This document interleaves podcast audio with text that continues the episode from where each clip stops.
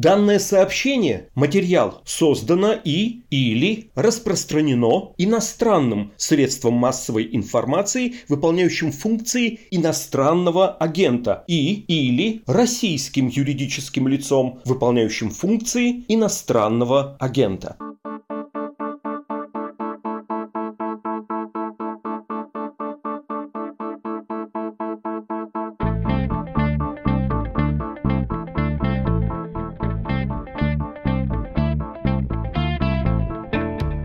Было объявление об иноагенте и о его сообщении, а вот само сообщение. С вами подкаст «Что случилось?». Он посвящен новостям, которые долго остаются важными. У микрофона Владислав Горин. Здесь зримо, но не слышно присутствует все издание «Медуза». Две новости есть. Как водится, одна хорошая, другая плохая, которая перечеркивает хорошую. Хорошая новость. По итогам первых девяти месяцев 2021 года в России снизилось число бедных. Государство считает, причем буквально считает, подсчитывает, делает это силами Росстата, что доля россиян, живущих за границей бедности, составляет 16 миллионов человек, то есть 11% населения.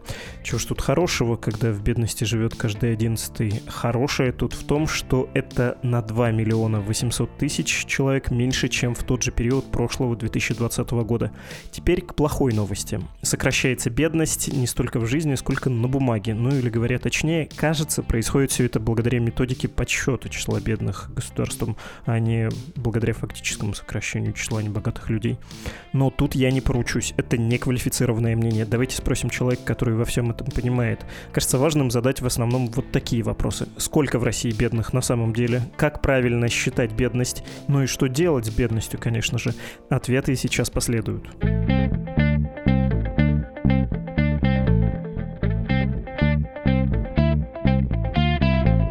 Василий Аникин, старший научный сотрудник Института социальной политики Высшей школы экономики с нами. Здравствуйте, Василий Александрович. Здравствуйте. Давайте поговорим про границу бедности. Я бы даже сказал, нарушим ее. Государство проводит такую демаркацию, а я, видимо, имея какую-то вредную иноагентскую сущность, презираю эти рубежи. И сейчас э, предложу вам тоже вместе нарушить этот э, граничный режим. Первый вопрос, он, возможно, будет из разряда «перескажите Википедию». Вам наверняка часто приходится это объяснять, но если не затруднит, расскажите еще раз про методики с абсолютно абсолютными цифрами, методики с относительными цифрами и про субъективные вещи в определении того, что такое бедность. Потому что сильно по-разному считают в России, сильно по-разному считают бедность международные организации. Ну и, повторюсь, можно на бедность смотреть как на социальный конструкт. Это тоже вполне себе легитимная точка зрения в зависимости от того, что ты исследуешь. Могу я вас попросить ответить на вопрос, как считают бедность?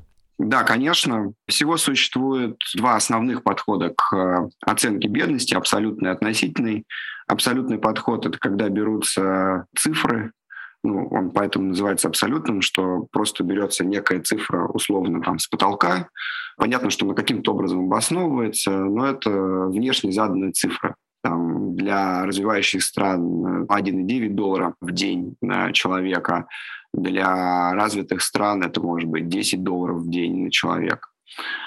Что касается абсолютного подхода, он э, довольно примитивный, как мы видим, но при этом он позволяет проводить э, сопоставление стран в международном ключе. То есть мы можем их сравнивать и смотреть, какая страна победила бедность, какая еще не очень победила. Но в целом мы видим тренд, что страны за последние 50 лет довольно сильно победили бедность даже развивающиеся страны, даже по тем критериям, которые я назвал, вот 1,9 долларов в день на человека. Хотя, кстати, этот критерий менялся, Всемирный банк постоянно пересматривает эти границы.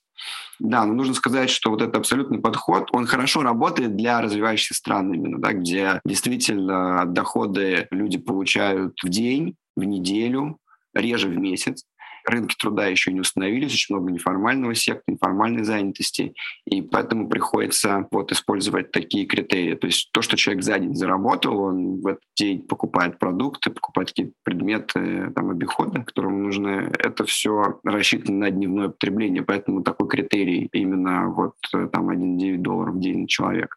Что касается развитых стран, то абсолютный подход уже не так хорошо работает, поскольку занятость больше организованная, и нет э, вот такой проблемы дневных заработков. Есть почасовая оплата труда, есть часовая, есть месячная. И, тем не менее, даже часовая оплата труда может выплачиваться ежемесячно. И здесь развитые страны уже настолько, ну, скажем так, зарегламентировали свою систему занятости и настолько застраховали риски вот такого внезапного объединения человека. Ну, я имею в виду вот эти риски каждодневного объединения человека, которые стоят, в принципе, перед развивающими странами. То есть ты не знаешь, завтра будет у тебя хлеб или не будет, сможешь ты что-то заработать или не сможешь. Вот таких рисков в западных странах, как правило, нет. То есть если есть риски занятости или риски заработка, то они, как правило, носят долгосрочный характер, то, что мы называем безопасность э, рабочего места или, наоборот, опасность, да, или небезопасность рабочего места, job insecurity, понятие есть, которое, в общем, может приводить к бедности на рабочем месте уже. Поэтому в развитых странах, э, поскольку нет этой проблемы таких дневных заработков, существует другой критерий, так называемая относительная бедность, и этот критерий позволяет э, задать определенную норму и с этой нормой сравнивать. Ну вот э, в качестве нормы ученые взяли такое понятие, как медиану, и э, не стали брать среднее. Часто мы сравниваем медиану со средним, и среднее не очень удобно, потому что среднее очень чувствительно к концам распределения. То есть у нас, э, ну, условно, там 10 человек, каждый получает по рублю, а десятый будет получать там, 11 рублей, среднее будет 2. Да? И здесь получается картина не совсем как бы корректная, да, то есть средняя температура в больнице 36,6.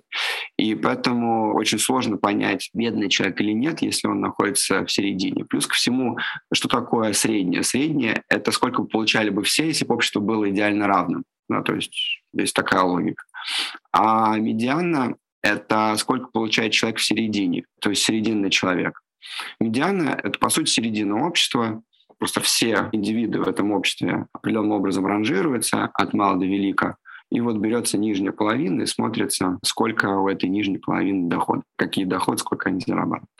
Разумеется, такой подход, он нечувствительный к крайним распределениям, то есть могут быть люди со сверхдоходами в обществе, но в целом, если половина общества зарабатывает X, это и будет некой нормой. И для развитых стран Питер Таузенд и другие коллеги до него и после него как раз предложили использовать так называемые относительные критерии бедности в его такой медианной версии, если мы говорим именно о денежных, так называемых монетарных подходах к определению бедности. Но есть еще и депривационные подходы к выделению бедности. Это когда бедность определяется по лишениям. И на этот счет коллеги из Оксфорда сделали большой прорыв, я считаю, последние 10 лет, предложив на международном уровне такой индекс, как многомерный индекс бедности, Multidimensional Poverty Index, MPI, который Всемирный банк рассчитывает для разных стран. И опять же, он хорошо работает в основном для развивающихся стран, потому что, как вы понимаете, лишения и связь этих лишений с бедностью в разных странах будет разной. В одной стране отсутствие велосипеда будет считаться критерием бедности, а в другой стране там, условно отсутствие фритюрницы. Ну и так утрирую, конечно, но понятно, что лишения тоже будут иметь разное значение в разном культурном, геоисторическом контексте. Тем более, что разные страны, находясь на разных этапах развития, по-разному относятся к разным предметам длительного пользования, плюс еще есть международные трансферты, когда, например, те же самые велосипеды активно поставляются в ту же Африку, ну и так далее. То есть э, здесь подход по лишениям, он в основном хорошо себя зарекомендовал при анализе бедности, опять же, в тех же развивающихся странах. Но бедность по лишениям, кстати говоря, этот подход наш Росстат вроде как э, пытается продвигать, но пока еще, на мой взгляд, методика сыровата, нужно ее доделать. Что касается вот такого монетарного подхода, когда нужно по денежным эквивалентам понять, бедный человек или нет, так называемая еще фискальная бедность, да, то есть бедность по доходам. Есть бедность по лишениям, бедность по доходам. С одной стороны, с другой стороны, относительно абсолютная. То есть такая матрица получается квадрат 2 на 2. И вот у нас может быть относительное по лишениям, абсолютное по лишениям или относительное и абсолютное по доходам. Но чаще всего используется именно относительно абсолютное по доходам, потому что это проще всего. Доход — это единственный критерий, его очень легко использовать в том числе для целей государственного управления И поэтому бедность по доходам чаще всего используется в качестве официальной границы бедности во многих странах, как развивающихся, так и развитых. Другой разговор, что эти критерии будут разные. Где-то будут относительные критерии, в основном в развитых странах. Как я уже сказал, да, по причине того, что у нас общество уже не стоит перед задачей выживания, каждодневного да, выживания. В основном стоит задача развития, поскольку у развивающих стран задача в основном не развития, а выживания скорее, то там абсолютные критерии лучше себя зарекомендовали. При этом мы понимаем, что бедность, она вообще в принципе может быть разной в зависимости от разного культурно-исторического контекста. Например, бедность люмпинизированных городских низов, как в Бразилии, или бедность эксплуатируемого труда, как в России, или бедность сельского населения, например, как в Индии. Это все разная бедность, и ее по-разному нужно анализировать. Если говорить про бедность, вот про те критерии, которые сегодня Россия использует, с 2021 года Россия перешла на стандарт как раз развитых стран. Странно, что это произошло только в 2021 году. Мы ожидали, что это произойдет гораздо раньше. До 2021 года использовались абсолютные критерии выделения бедности, характерные для развивающихся стран. Причем за основу бралась потребительская корзина – и пересчет в калориях шел на рубли. И это, в принципе, характерно для Индии. Вот Индия сейчас использует такой подход для выделения бедности в своей стране. Ну, мы, слава богу, от этого подхода отошли, и мы перешли на относительную бедность 2021 года, и в качестве границы был установлен критерий 44,2% медианы. Угу, медиана. Это то, что зарабатывает человек в середине общества. То есть мы берем всех, ранжируем от малого дохода до большого, и говорим, вот мы берем серединного человека и смотрим на его доходы. И мы понимаем, что те, кто будет до него, это люди будут с доходами меньше, чем эта середина, понятно, да? Ну и, соответственно, те, у кого больше доход, те будут больше. Соответственно, медиана, она будет всегда меньше, чем средняя, потому что средняя, ну, как я уже сказал, у нас будет сильно убегать вправо. То есть если мы нарисуем распределение, то это распределение будет ненормальным, а таким хвостатым распределением и средняя будет убегать вправо, особенно в обществах с экстремальным неравенством. К такому типу общества относятся современные США и Россия, кстати говоря, тоже с высокой концентрацией доходов в верхнем одном проценте или даже верхней одной тысячной процента с крайне высокой концентрацией доходов. И это, поскольку эти доходы часто декларируются официально, особенно если мы говорим про бюджетные организации, то это также влияет на среднюю. Поэтому средний очень сильно убегает в то время как э, медиана может оставаться на месте. Поэтому лучше сравнивать с медианой. Медиана – дохода серединного человека, человека в середине общества, потому что это показывает, э, ну, скажем так, его относительное положение некой нормы в обществе. Потому что какое мне дело до среднего, какое мне дело до сверхбогатства, если вот люди вокруг меня получают столько. То здесь психологически еще могут механизмы работать, что я сравниваю свои доходы с теми, кто ко мне более близок, да, а медиана — это, в принципе, то, что мне близко, да, то, что близко большинству членам общества. То есть кто-то понимает, что медиана ниже их, кто-то понимает, что медиана выше.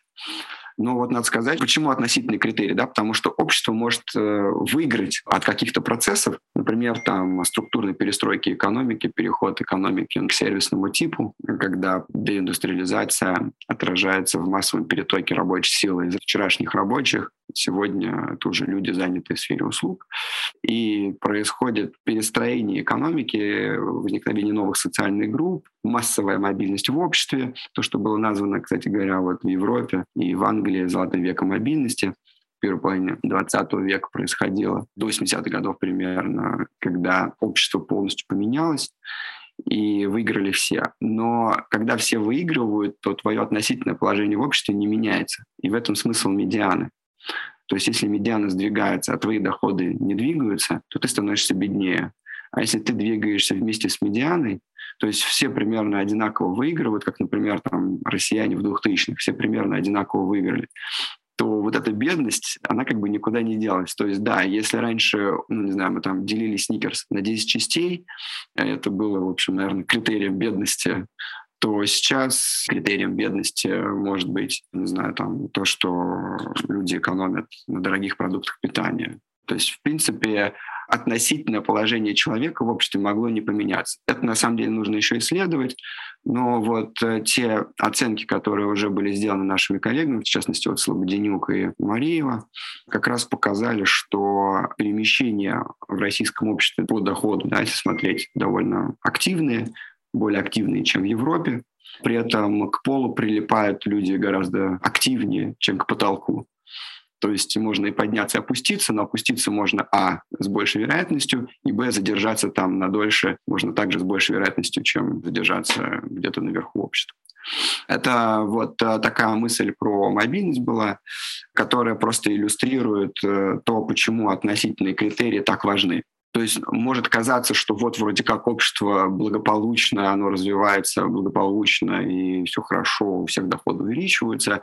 Или, например, Росстат рапортует с радостью, что вот, смотрите, среднее растет. Но если растет среднее, а мои доходы в районе медиана остаются неизменными, то получается, что я становлюсь беднее если еще при этом медиану убегать. Поэтому медиана очень важный критерий. Другой разговор, какую долю от этой медианы брать. А это уже вопрос сравнения с западными странами. Я как раз про это и хотел спросить, про границу бедности, которую Росстат ввел. Там вы сказали про 44% от медианы. Есть и абсолютные цифры. На сей момент это 11 970 рублей в месяц на человека, естественно. Все, что меньше, это бедность. Все, что больше, это не бедность. Насколько эта оценка адекватна? Потому что когда читаешь последнюю новость про то, что бедных в России стало на 2 миллиона 800 тысяч меньше, ты думаешь, ну, черт, черт, э, к Росстату и раньше были вопросы по сбору и анализу данных, но вот почти 3 миллиона россиян за год вычеркнутые из числа бедных, это уже как-то не очень хорошо, в том числе потому, что госмашина будет принимать, исходя из этого решения.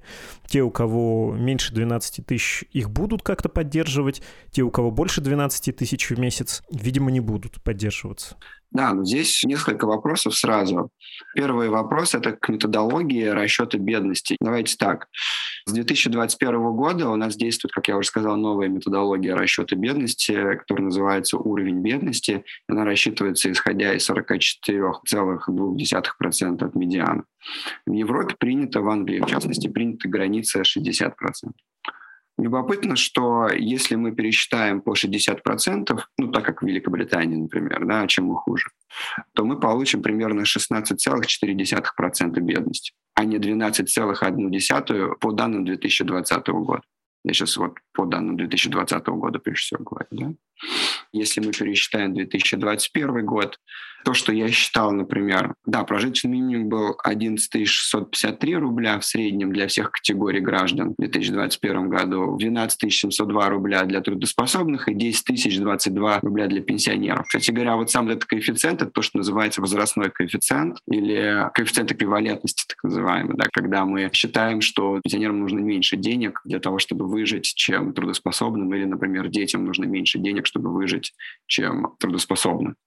И само по себе вот использование шкалы эквивалентности, оно оправдано, наверное, зарубежным опытом, но, на мой взгляд, в России это не совсем оправдано. Использование шкалы эквивалентности я бы использовал критерий один для всех, потому что у пенсионеров могут быть дорогостоящие лекарства, а у детей дорогостоящие сервисы, в частности, образовательные медицинские сервисы.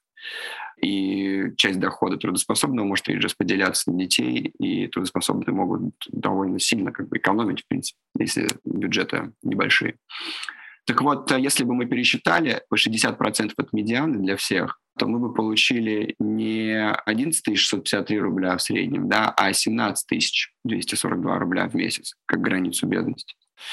И мы знаем, что до этой цифры мы еще долго не дотянемся, потому что в 2022 году, с учетом индексации в среднем для всех категорий, прожиточный минимум составит 12 654 рубля или 13 793 рубля для трудоспособных и 10 882 рубля для пенсионеров. Вот это та индексация, которая была принята на следующий год.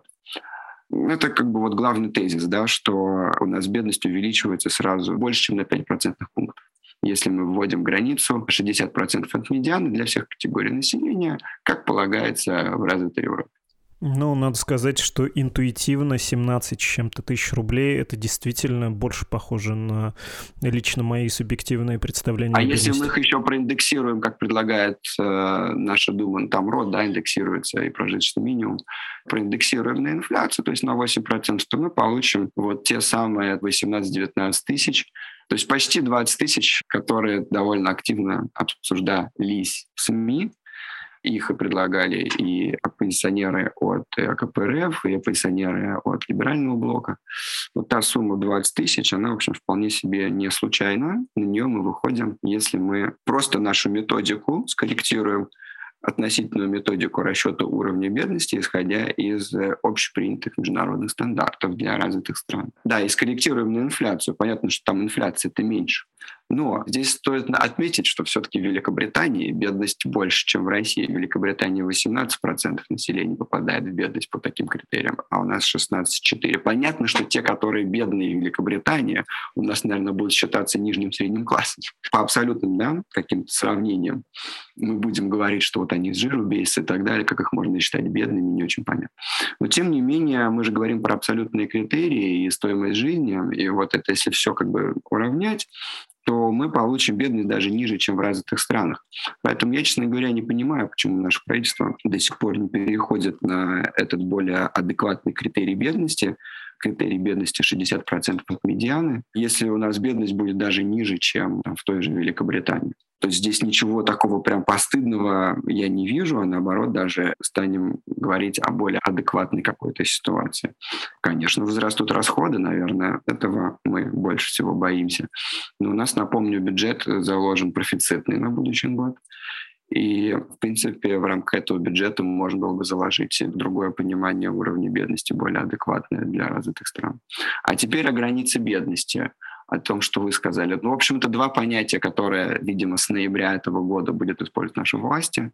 Уровень бедности – это то, что используется для начисления пособия определения нуждаемости. То есть это никуда не делось, то есть 44,2% медианы. Надо сказать, что каждый год эта граница устанавливается постановлением правительства на год. Раньше прожиточный минимум устанавливался ежеквартально потребительская корзина пересчитывалась в стоимостном выражении и ежеквартально пересматривалась. Сегодня это ежегодное некое как бы, решение. И почему мы говорим о 60%? Потому что, а кто мешает правительству на следующий год установить 60%, а не 44,2%? Если каждый год эта граница устанавливается ежегодно. И так так устанавливается такой момент, да. А теперь как бы граница бедности. То есть Росстат ввел понятие границы бедности для того, чтобы, по сути, я это называю статистическим маневром. Это просто статистический маневр, который нужен для того, чтобы понять, насколько эффективно выполняются национальные цели 2030 года по снижению бедности в два раза, которые озвучил Владимир Владимирович.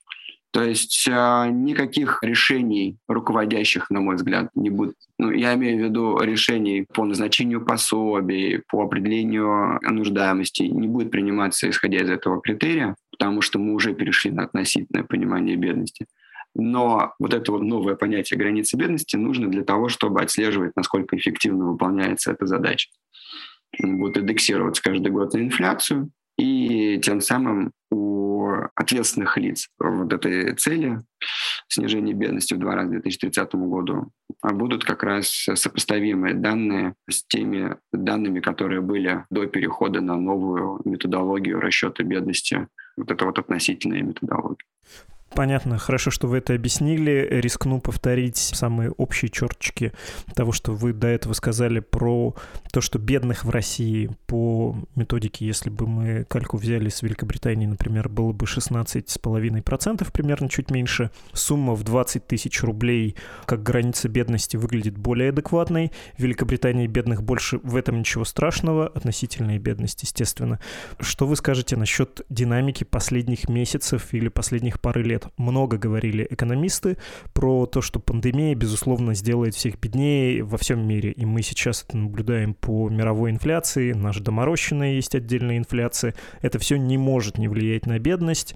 Кроме того, вы упомянули про Путина и про борьбу с бедностью. И он говорил, и Голиков говорила, и Кудрин говорил, кстати говоря. То есть в истеблишменте понимание того, что чего-то надо с этим делать, есть пока, методы, ну, такие весьма скромные. Во-первых, там пара сотен миллиардов на это всего лишь выделяется при российских бюджетах.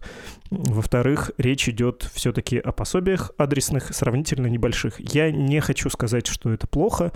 Я как человек, который на своего школьника получил несколько раз 10 тысяч рублей, очень рад. Я понимаю, что в стране, где средняя, точнее, медианная зарплата в районе 40 с чем-то тысяч рублей, 10 тысяч, да еще и накануне школьного учебного года, это замечательно. Давайте еще. Всем понравилось но это выглядит недостаточным пока. Можно ли сказать, что там при осознании проблемы есть какое-то правильное движение, и что это уже заметно, что уже как-то это помогает бороться с бедностью в этом вопросе? Ну, надо сказать э, из главного, да, надо сказать, что те меры, которые сегодня правительство принимает по борьбе с бедностью, они довольно эффективны. То есть адресная политика, направленная на поддержку, ну, условно, многодетных семей. Понятно, что семей с детьми, здесь ключевое. Почему это эффективно? Потому что по всем моделям, которые мы оценивали, и наши коллеги оценивали, мы видим, что иждивенческая нагрузка домохозяйства – это ключевой фактор увеличения рисков попадания в бедность. Просто самый ключевой. Понятно, что там еще проживание в сельской местности идет, да, и так далее. Но здесь, получается, мы, выделяя деньги на семью с детьми, мы закрываем эти вопросы тоже, я имею в виду вопросы вот такой вот локализации бедности там, в депрессивных регионах и так далее, потому что вот эти трансферты прямые, о которых вы сказали, и другие тоже антиковидные трансферты, они же не адаптировались к региональному уровню жизни. Поэтому получается, что регионы с худшим уровнем жизни как бы выиграли больше от этого.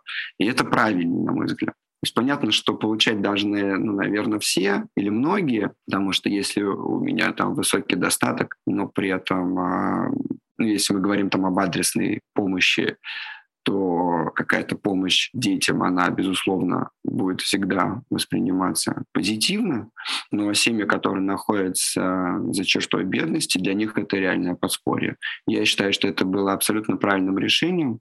Наконец, правительство услышало экспертов, и в том числе от нашего института, Института социальной политики, мы давно уже говорим о том, что нужно закрывать вопрос семьи с детьми, их защищать, это, правда, недостаточно этого, но это явно правильный шаг, скажем так. Да? То есть до этого у социальной политики в России не было какого-то лица. То есть мы делали то, и все, и пятое, и десятое. А сейчас появился какой-то ну, условный бренд, что социальная политика в России — это помощь семьям с детьми, прежде всего. Скорее всего, дальше это будет развиваться как-то, и хотелось бы верить в то, что это дальше действительно будет развиваться и не ограничиться такими разовыми выплатами под различные там события и политического, и другого как бы, характера. Хорошая новость в том, что это есть, это действует. Если бы еще болевая граница, ну, граница бедности, конечно, чуть иначе оценивалась, это было бы лучше.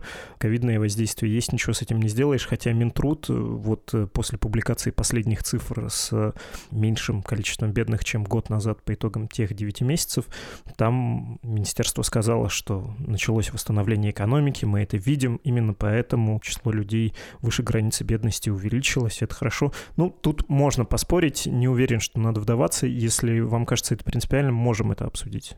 То есть снижение бедности могло происходить, вот это вот небольшое снижение бедности, там буквально на десятый процент, как раз благодаря этим трансфертам в том числе. То есть это надо оценивать отдельно, нужно модели строить, смотреть действительно за счет чего, но я думаю, что в том числе за счет этих трансфертов. Понятно. Рост доходов ну, опять же, не у всех, конечно, он произошел. Тоже это надо оценивать. Может быть, здесь мои коллеги лучше подскажут, которые именно доходным неравенством занимаются. И уже, наверное, это успели оценить. Но я думаю, что рост доходов состоялся не у всех, потому что все-таки ковид — это снижение доходов было. И когда у тебя сначала снижение доходов, потом рост, ну, здесь как бы с низкой базы мы начинаем расти. С одной стороны, более-менее понятно, да, что этот рост будет более заметен, чем в предыдущие годы, когда не было этой низкой базы, когда не было такого проседания. А с другой стороны, мы же понимаем, что инфляция, что здесь нужно пересчитывать. Ну, вроде как Росстат пересчитал даже в реальном выражении и увидел, что даже в среднем наблюдается рост даже реальных. Но Росстат оперирует средними показателями, опять же, и эти средние показатели, они учитывают рост доходов в высокодоходных группах. И по многим исследованиям сейчас мы видим, что все-таки высокодоходные граждане, хотя на них кризис тоже сказался, безусловно, и тоже мог сказаться в части понижения доходов, но в итоге в долгосроке они выиграли больше по сравнению с э, остальным населением, и скорость восстановления их доходов тоже выше. То есть у них есть возможность конвертировать какие-то свои ресурсные позиции, в том числе в скорость восстановления своих доходов более высокую. Когда мы видим, что идет восстановление экономики, восстановление доходов идет не у всех групп населения. Ну, опять же, есть еще такой момент, как рост цен, например, в строительстве, в этой отрасли, все, что связано с строительством и ремонтом.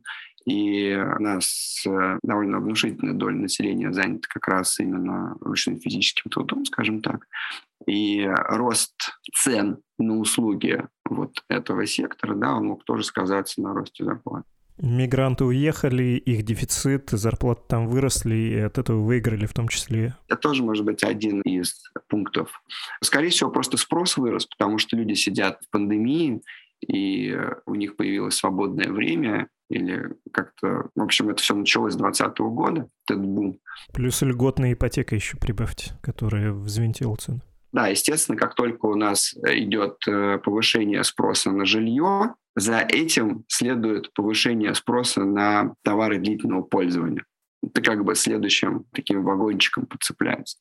Повышение спроса на товары длительного пользования, в том числе на товары, связанные ремонтные работы и так далее.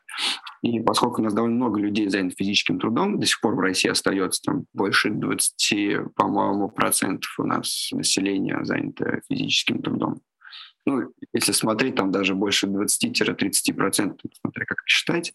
И, в общем-то, рост зарплат у этих категорий граждан тоже отмечается.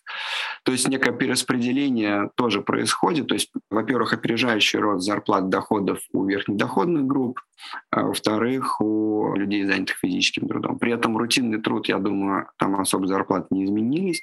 Также не изменились зарплаты у среднего класса. Так в целом, наверное, все осталось без изменений.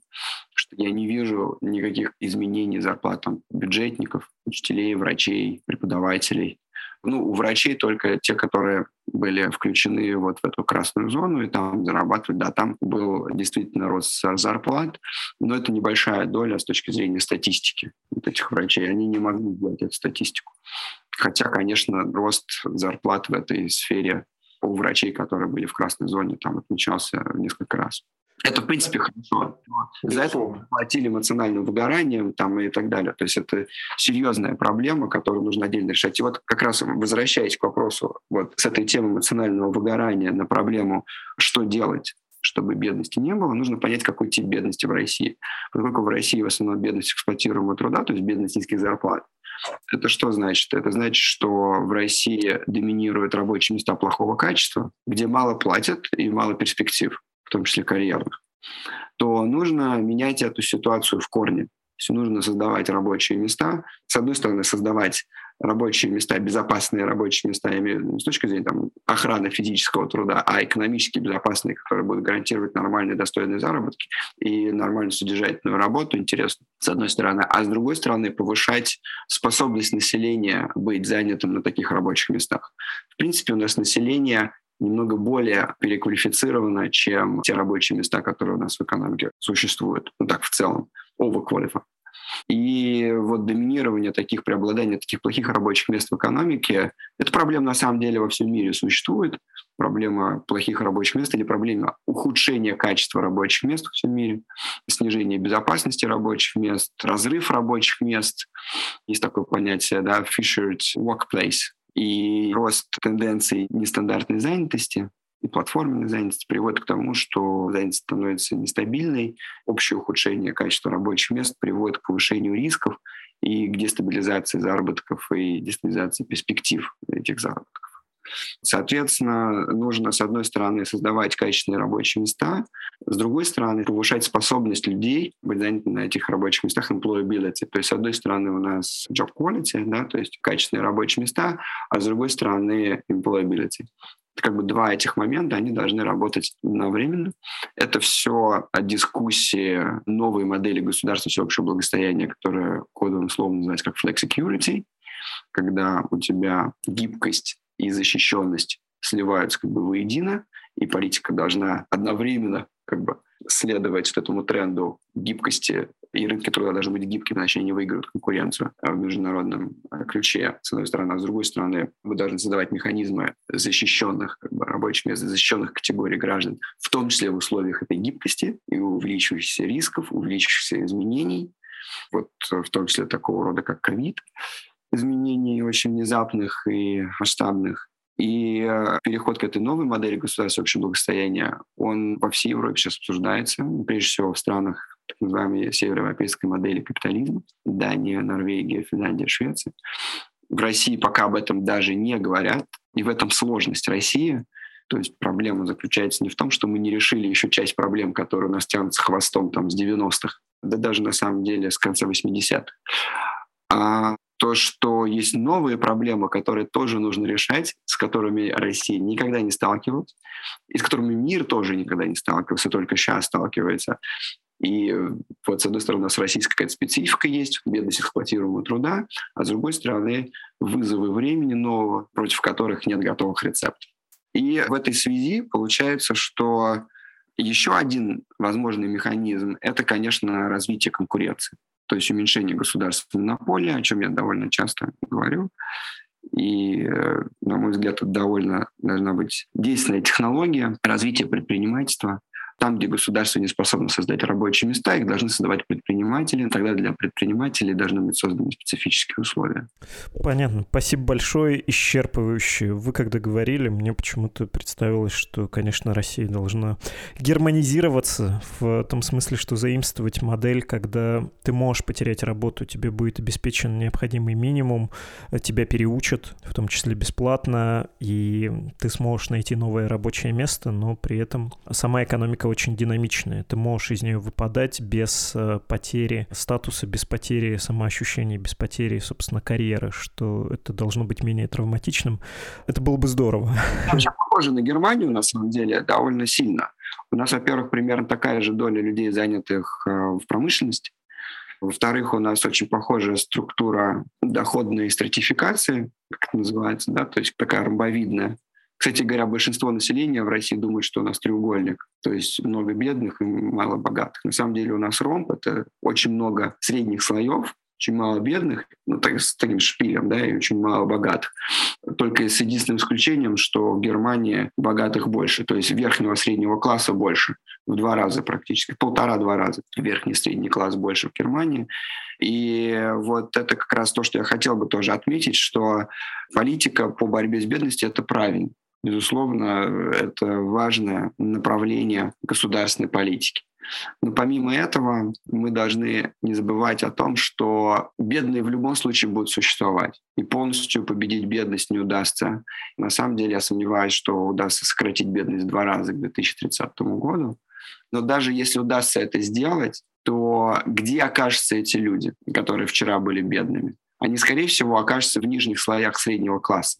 То есть у нас будет еще больше вот такие распухнувшие средние слои с центром тяжести внизу, а перспективного, прогрессивного среднего класса, который называется там условно верхним средним классом, его будет также мало, там условно там 13%. Политика должна проводиться, вот политика создания качественных рабочих мест, это прежде всего, конечно, политика по развитию верхних слоев среднего класса и развития его возможностей. И тогда уже все общество будет дальше динамично развиваться. То есть мы должны сокращать бедность с одной стороны, а с другой стороны давать выход вот этим распухнувшим средним слоям наверх а этого выхода как бы сейчас не создается. У нас очень высокий шпиль, то есть туда наверх можно высоко улететь, если вдруг попал в струю, что называется, да, как раньше говорили. Но вот в эту верхнюю часть ромба попасть крайне сложно, закрепиться там крайне сложно, наверное, и в том числе потому, что в России пока не проводится, не осознается значимость политики развития верхних слоев среднего класса, или условно можно сказать по развитию среднего класса. И, наверное, это задача номер один для следующей декады. Спасибо огромное, все очень понятно. И мысль про прилипание не к полу, а к потолку, что нужно проводить такую политику, тоже предельно понятно. Спасибо огромное. Да, приятно было пообщаться. С нами был Василий Аникин, старший научный сотрудник Института социальной политики Высшей школы экономики.